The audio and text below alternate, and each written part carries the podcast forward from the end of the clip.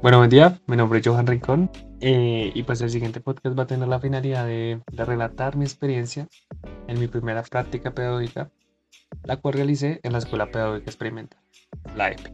El enfoque que deseo ahora este podcast y el enfoque que le otorgué a mi primera práctica pedagógica fue el de identificar el modelo pedagógico ATAS, ya que es la estrategia pedagógica que guía a la escuela.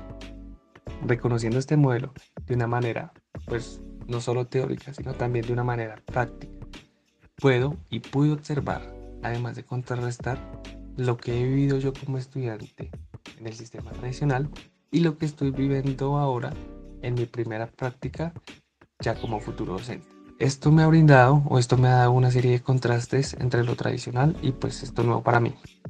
Además, me ha dado una serie de herramientas y una serie de estrategias pedagógicas para mi futuro que hacer como docente.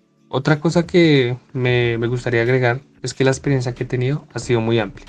Entonces, en el desarrollo de la explicación del modelo voy a, voy a ir introduciendo experiencias significativas, pues que vea convenientes para resaltar en cada uno de los puntos que exponga para dar a entender mejor mi concepto o mi comprensión sobre el modelo de datos. Entonces, como por así decirlo ya en sí, darle inicio al podcast, pues este podcast va a estar, ya como lo mencioné anteriormente va a estar centrado en la comprensión del modelo pedagógico ATAS.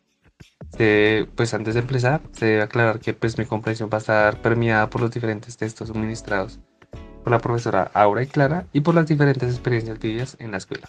Entonces la metodología ATAS, actividad de totalidad abierta, es un enfoque pedagógico que se centra en el aprendizaje a través de la realización de tareas auténticas y significativas. Esta metodología va a buscar proporcionar a los estudiantes experiencias de aprendizajes relevantes y contextualizadas, donde se enfrenten a situaciones reales que requieran la aplicación de conocimientos y habilidades. Estas tareas auténticas o estas tareas genuinas van a ser aquellas que tengan conexión con la vida real. Van a ser aquellas que sean problemas auténticos y relevantes para cada uno de los estudiantes. Y pues que van a poder surgir de cualquier forma y en cualquier espacio. Ejemplificando lo anterior, en un momento determinado de la clase de física guiada por el profesor Diego, un estudiante decía realizar la siguiente pregunta. ¿Por qué algunas personas se mueren cuando se vacunan y por qué otras no? El profesor decide contestar a esta pregunta e iniciar un debate con los demás estudiantes.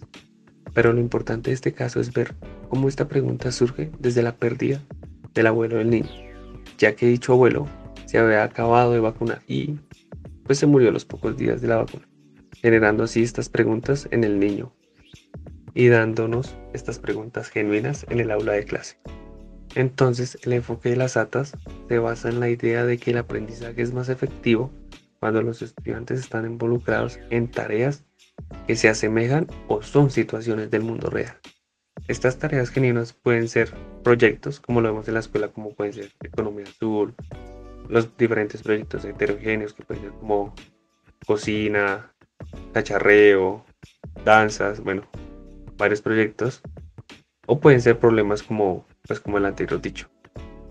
Pues problemas o desafíos como los anteriores dichos que requieren la integración de diferentes habilidades y conocimientos para su resolución. Entonces, la metodología DATA se caracterizará por los siguientes principios. Contextualización.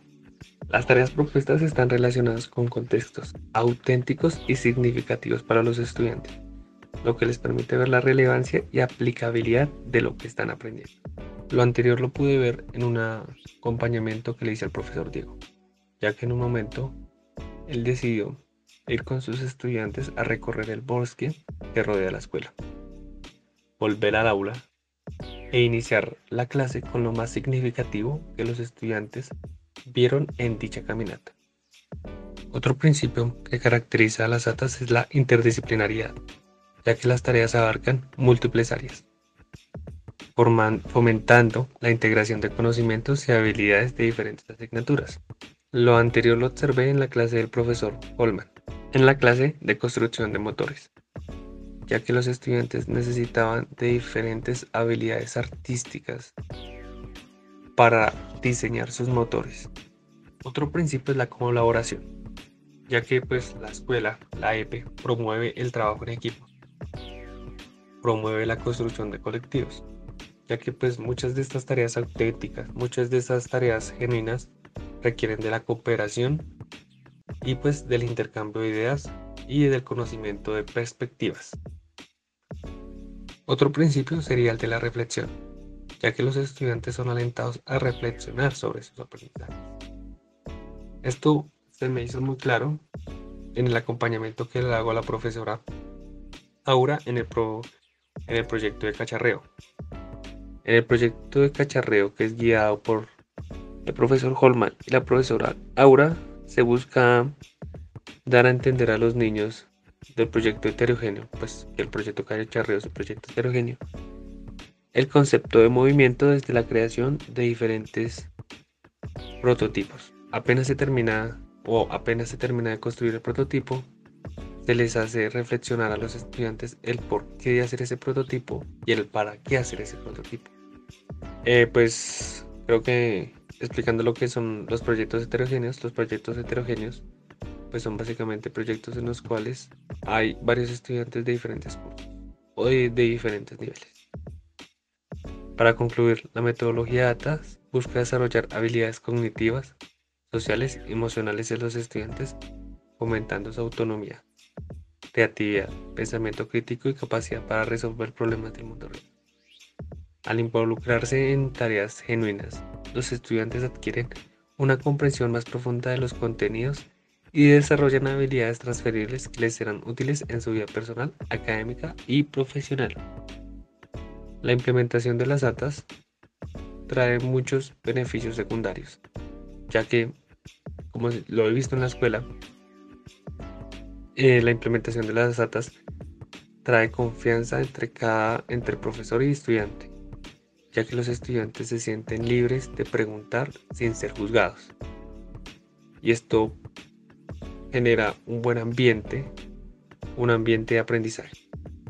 Bueno, pues ya para finalizar, eh, pues la, esta primera práctica en la EP pues me ha dejado muchas, muchas experiencias y pues me ha mostrado una nueva forma de enseñanza, una nueva forma de enseñanza que puedo llegar a aplicar en mi quehacer como, como docente, como lo mencioné anteriormente. Además, pues la EP pues tiene muchos contrastes, ya que pues no hay puertas, eh, no hay barreras, además de que los baños son mixtos y, y, pues otras muchas cosas que son muy diferentes a lo que pues ya he conocido en el sistema tradicional.